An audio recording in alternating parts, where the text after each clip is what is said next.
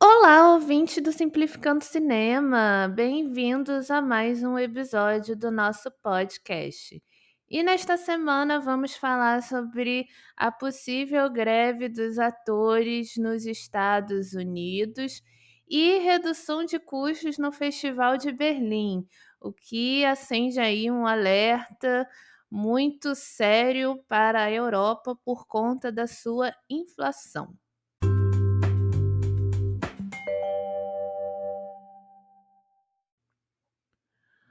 Bom, eu estou gravando esse podcast aqui na quarta-feira, 12 de julho. E ontem, na terça-feira, 11 de julho, nós tivemos uma matéria que saiu em primeira mão pela Variety, falando sobre um cenário quase 100% de certeza de que haveria uma greve dos atores, né, pelo Sindicato dos Atores, o SEG.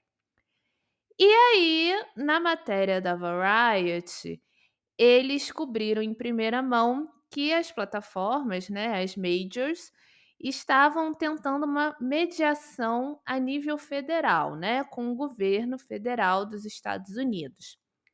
Só que, horas mais tarde, saiu uma matéria falando sobre o sindicato não ter sido informado em primeira mão e ter descoberto os planos da mediação federal através das notícias na mídia. Isso acabou gerando um mal-estar e uma irritação ainda maior entre os grevistas, né, entre os sindicalistas.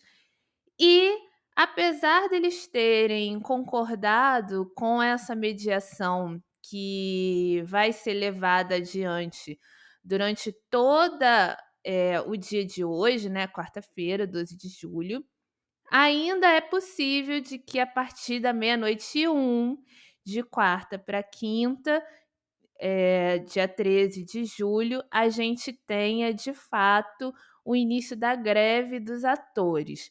E aí, junto com a greve dos roteiristas, que ainda não tem nenhuma solução à vista, possivelmente Hollywood vai colapsar quase que 100%, porque é dado aí os números de que praticamente todas as produções em curso, é, eventos, etc., não vão mais acontecer, né? Então, tem uma premiere ainda em Nova York, acho que, se não me engano, do filme da Barbie, ou de Missão Impossível, não lembro. E tem uma outra premiere também em Londres, de um desses três grandes títulos aí de verão, que está marcado para os próximos dias, né? Então, se meia-noite um de hoje para amanhã a greve realmente acontecer, esses eventos não vão mais acontecer, serão cancelados. E a partir daí, né, Hollywood já vai estar perdendo muita grana. Mas e aí, né? É, como que a gente chegou nesse patamar da greve dos atores, que é algo que Hollywood não vê desde os anos 2000, e uma greve em conjunto com dois sindicatos parando ao mesmo tempo, Hollywood não vê desde a década de 1960. Então é muito tempo acostumado aí a conseguir chegar num acordo com esses sindicatos para que não se tenha o trabalho afetado, né? Com a greve dos roteiristas, a gente já teve aí vários é, adiamentos de, de lançamentos importantes. E se a greve dos atores realmente se concretizar, a gente vai ter aí um colapso completo aí da, das produções hollywoodianas para o que a gente ainda tem de 2023, né? Provavelmente a greve dos roteiristas não vai ser. A greve dos atores, perdão, não vai ser tão grande quanto a greve dos roteiristas, justamente por conta disso. Mas se eles ficarem, sei lá, um mês parados, já vai ser um prejuízo tamanho. Mas a greve dos atores, ela vem na esteira de praticamente as mesmas demandas da greve dos roteiristas, né.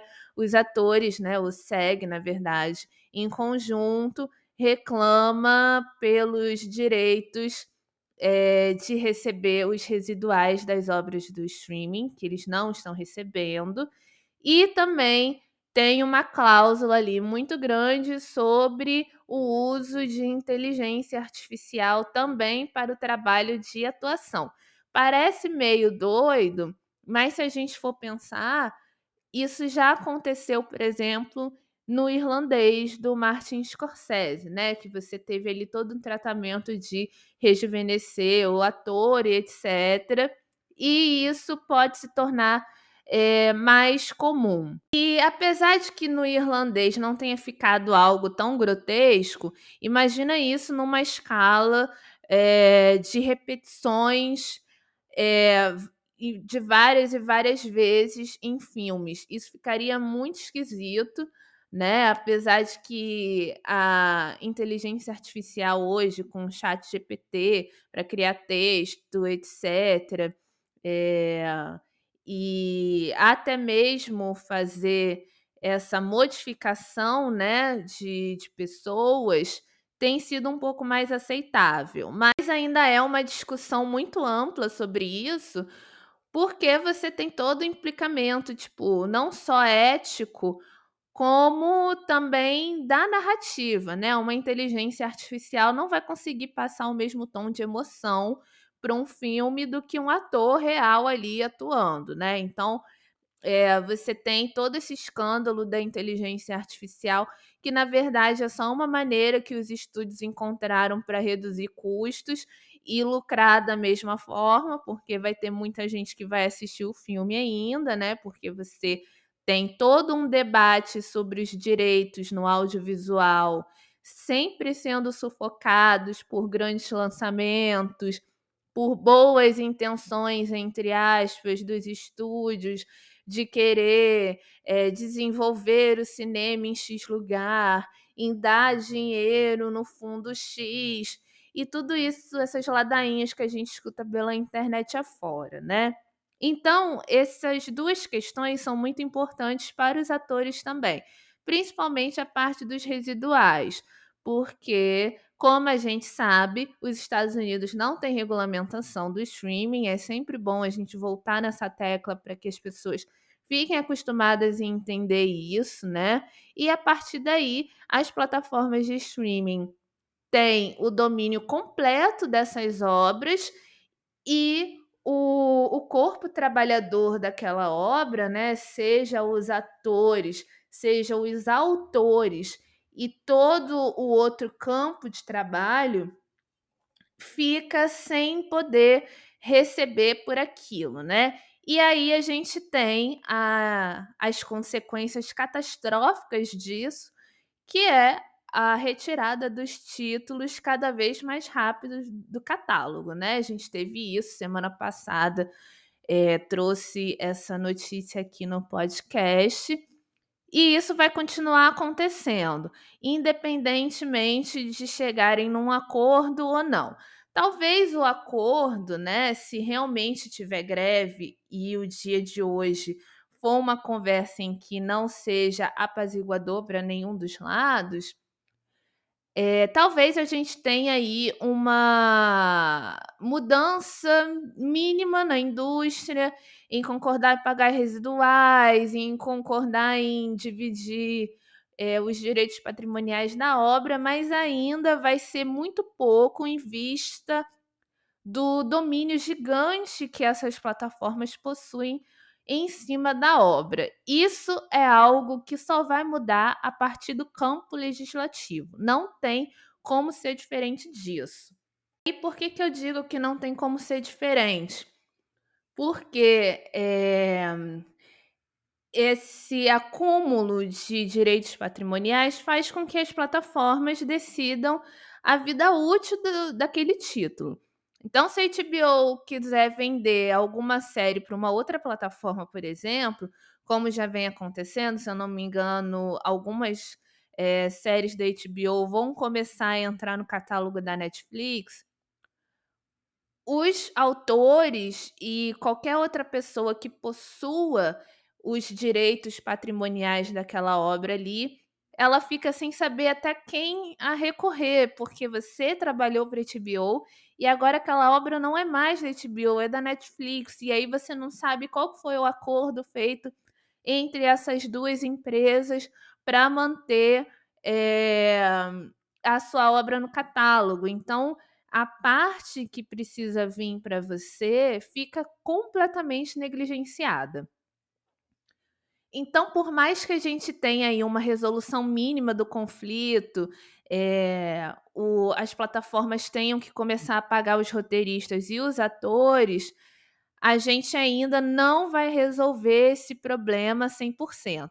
Esse problema resolvido 100% somente se dá no, no campo legislativo, aprovando uma lei em âmbito federal para obrigar essas plataformas a pagarem os residuais e também a investirem é, em obras que não sejam é, sempre blockbusters, né? Precisa ter aquela parte é, de obras independentes, que isso é bastante questionável dentro do cenário do, do cinema dos Estados Unidos, né? Porque por ser aí uma grande indústria, é, o cinema independente dos Estados Unidos ele se configura de uma maneira completamente diferente do que a gente tem entendimento do que é independente, né? Mas seria essas vias aí de garantias que uma possível é, legislação do streaming nos Estados Unidos daria de segurança para esses trabalhadores.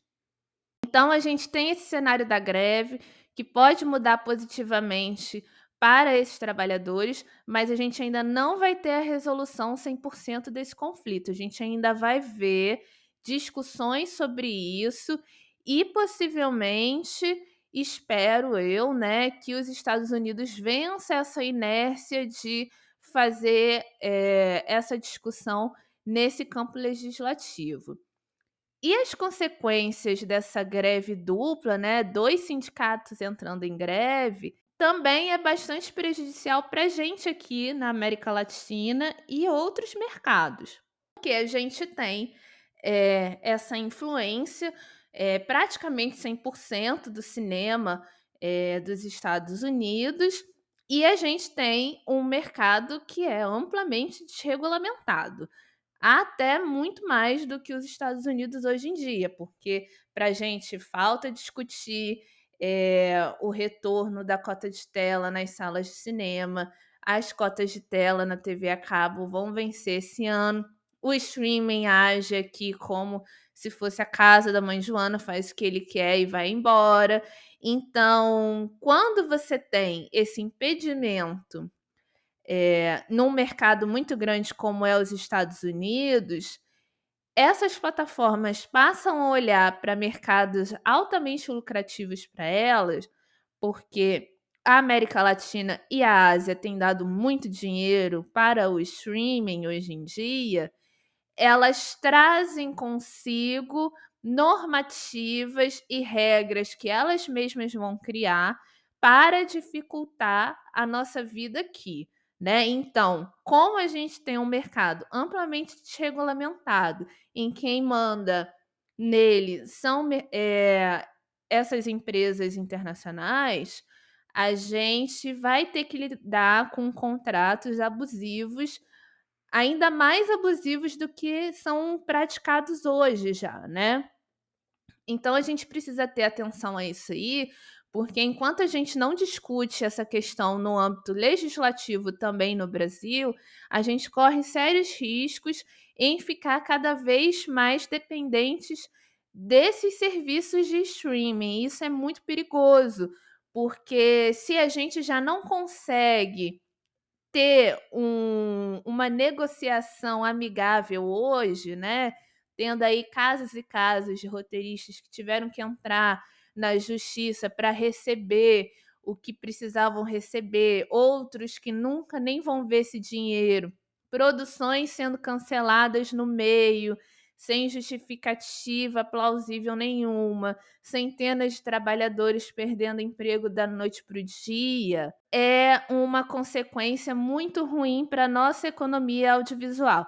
Ah, mas tem Paulo Gustavo. Ah, mas tem Aldir Blanc. Ah, mas tem o Fundo Setorial do Audiovisual que ganhou um bilhão de, de orçamento e vai voltar a funcionar continuadamente. Sim, tem tudo isso, mas ainda assim, hoje a gente já acostumou o nosso telespectador brasileiro a assistir streaming. Mesmo que se tenha a questão de que a televisão no Brasil, obviamente, ainda tem um, uma programação e uma audiência muito mais relevante do que o streaming para o conceito brasileiro cultural, a gente desacostumou os novos telespectadores a assistir televisão, eles assistem streaming. Então, causa, vai trazer um dano negativo econômico muito grande para o Brasil. E não só para o Brasil, né? Outros mercados latinos que não discutiram isso até hoje no âmbito legislativo, e aí o que, que eu digo não discutir no âmbito legislativo? Não quer dizer que a gente não tenha é, projetos de lei, não quer dizer que o próprio setor não esteja mobilizado em prol da pauta.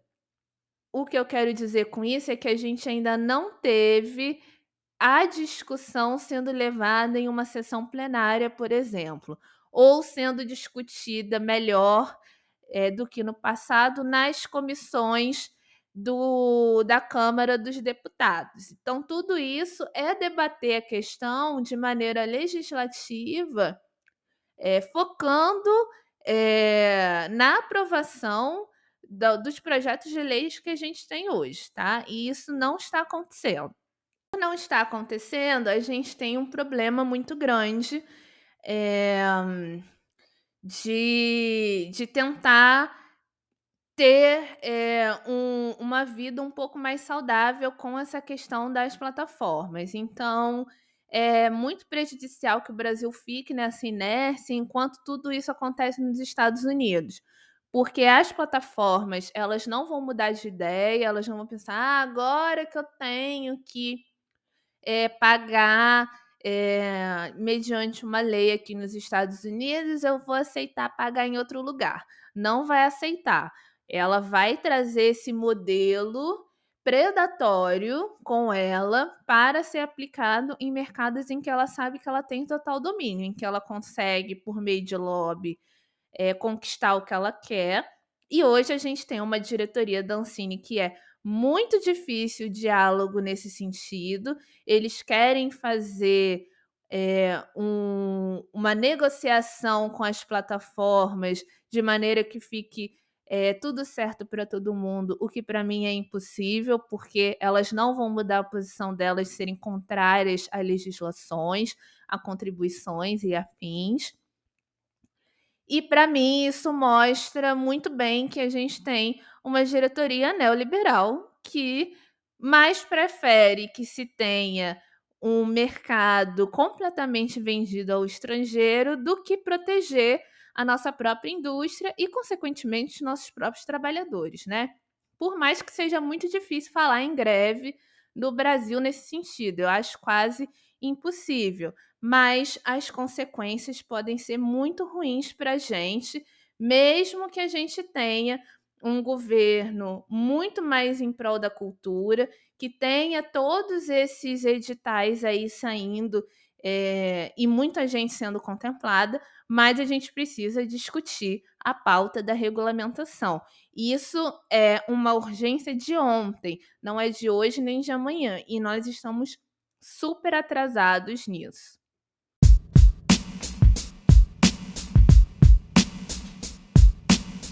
Já a outra notícia bem relevante aí para gente, em questão de notícias do mercado audiovisual é, a nível global, a gente tem aí uma redução de verbas para o Festival de Berlim por conta da, da inflação que tem assolado a Europa, né? nos últimos anos, marcas importantes deixaram de patrocinar o festival, como é o caso da Audi, né, que é uma marca aí de carro é, super famosa e importante, e a L'Oréal Paris mais recentemente, né? E tudo isso obrigou que o festival, né, a equipe do festival sentasse e reduzisse é, o line-up do festival de 287 filmes, que foi é, a conta desse 2023, para apenas é, 200 filmes a partir de 2024, com a possibilidade de que se tenha uma redução ainda maior nos próximos anos. E isso por quê? porque o Ministério da Cultura da Alemanha, que daí é o coprodutor principal do festival, tem uma verba aí para o Festival de Berlim de 10 milhões de euros anuais. E parece que o governo alemão vai querer cortar também os gastos públicos do festival né, nos últimos dois anos para tentar driblar essa inflação que está cada vez mais recorrente, eles liberaram 2 milhões a mais. Mas, ao que tudo indica, se o Ministério da Cultura não renovar o contrato é, com os diretores do festival, provavelmente também terá uma redução de verba aí, é, pública para custear o festival. E o Festival de Berlim hoje é o maior festival é, do mundo em questão de exibição de filmes, tá? Cannes continua sendo mais importante em questão de relevância, mas em questão de diversidade de obras é, que são exibidas, Berlim é o maior mercado aí nesse sentido. E é, eh, 200 filmes é muito mais amplo do que festivais consagrados, como Veneza e Cannes, que tem aí por volta de 70 títulos selecionados. Então, caso a gente não tenha nenhuma resolução nesse sentido do corte de verbas, da perda de patrocinadores para poder custear todos os custos, é, custear os custos é muito engraçado, né? Mas para poder custear aí é, todo esse orçamento que o Festival de Berlim precisa. É, eles vão fazer essa redução aí do, do, do line-up e provavelmente a partir de 2025 isso seja ainda mais reduzido, né? É, parte das notícias que cobriram essa questão dizem que isso é positivo, mas eu acho bastante prejudicial porque demonstra que o mercado europeu não está tão sólido como se pensava, né? Por mais que lá tenha tido é, essa contribuição do streaming é, via lei, em que eles investem, em que eles pagam os fundos, em que eles exibem com grandes cotas de tela as produções, está tendo a questão é, dessa redução de verbas públicas que praticamente custeia é, todo um mercado europeu, né? Você tem aí uma divisão muito grande entre o que é investimento privado e investimento público na cultura é, se tratando de União Europeia, e é muito prejudicial que se tenha esse tipo de notícia, porque a gente vê o quanto que o mercado europeu ele não está solidificado, né? Ele está aí cambaleando e isso é prejudicial primeiro, né? Para é, a possibilidade de um monopólio futuro, por mais que se tenha todas essas regulamentações em voga muito bem ativas mais uma vez dos Estados Unidos, e você tem também a possibilidade é, de ir minguando todas essas regulamentações ao longo do tempo, porque é, essas produções, esses festivais vão precisar continuar acontecendo. E aí vão acontecer como? Conseguindo patrocinadores. E aí você acaba é, ficando na mão dessa iniciativa privada, porque o governo está fazendo esses cortes de custo. Então, essa questão do Festival de Berlim também vale a pena a gente ficar acompanhando, porque isso pode acontecer com outros festivais e acende um alerta muito grande por ser na Alemanha, do mercado alemão ser do tamanho que ele é, de importância é, mundial e principalmente de importância muito grande para a União Europeia, né? É aí uma das economias mais fortes do bloco e está passando por isso. Estar passando por isso é algo bastante negativo é, para o entendimento de financiamento do cinema, né? É, na Europa. Então é um alerta aí bem grande de demonstrar que o financiamento, né, a economia audiovisual mundial pós-Covid, ela ainda está bastante cambaleante. E no caso da Europa ainda tem a questão da guerra, né, que complica ainda mais a vida é, desses financiamentos públicos.